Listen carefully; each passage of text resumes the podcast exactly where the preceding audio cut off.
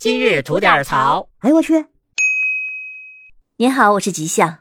近日呢，据杭州市商务局公布的一组数据显示，二零二二年全国共开出三百六十一个首店。那什么是首店呢？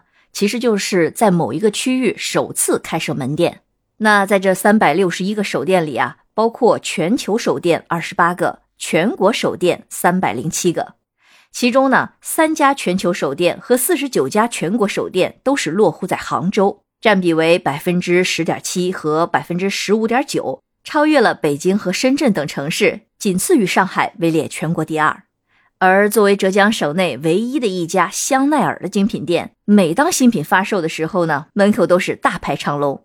虽然呢已经开业多年了，但是浙江的首店去年的销售额依然达到了十八亿元人民币。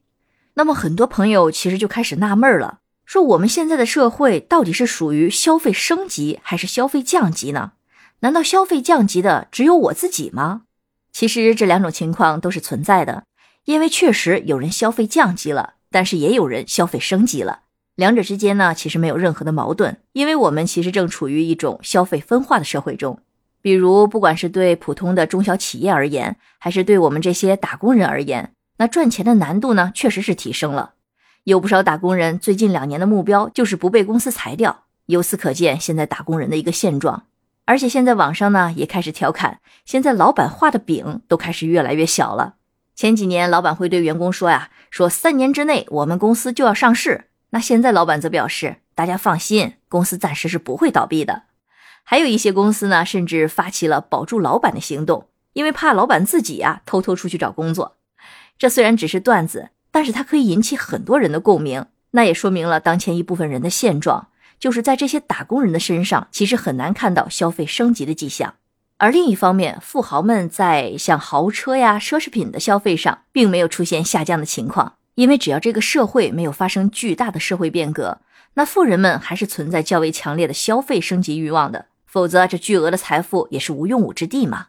那当然，还有一种特殊情况，就是有一部分年轻人呢，虽然也喜欢拼多多，也爱蜜雪冰城，但是也钟爱爱马仕。那对于这些人来说，他们可以拎着上万的包包去赶早八点的地铁。年轻人的省钱是为了更高的消费，用消费降级来达到消费升级的目的。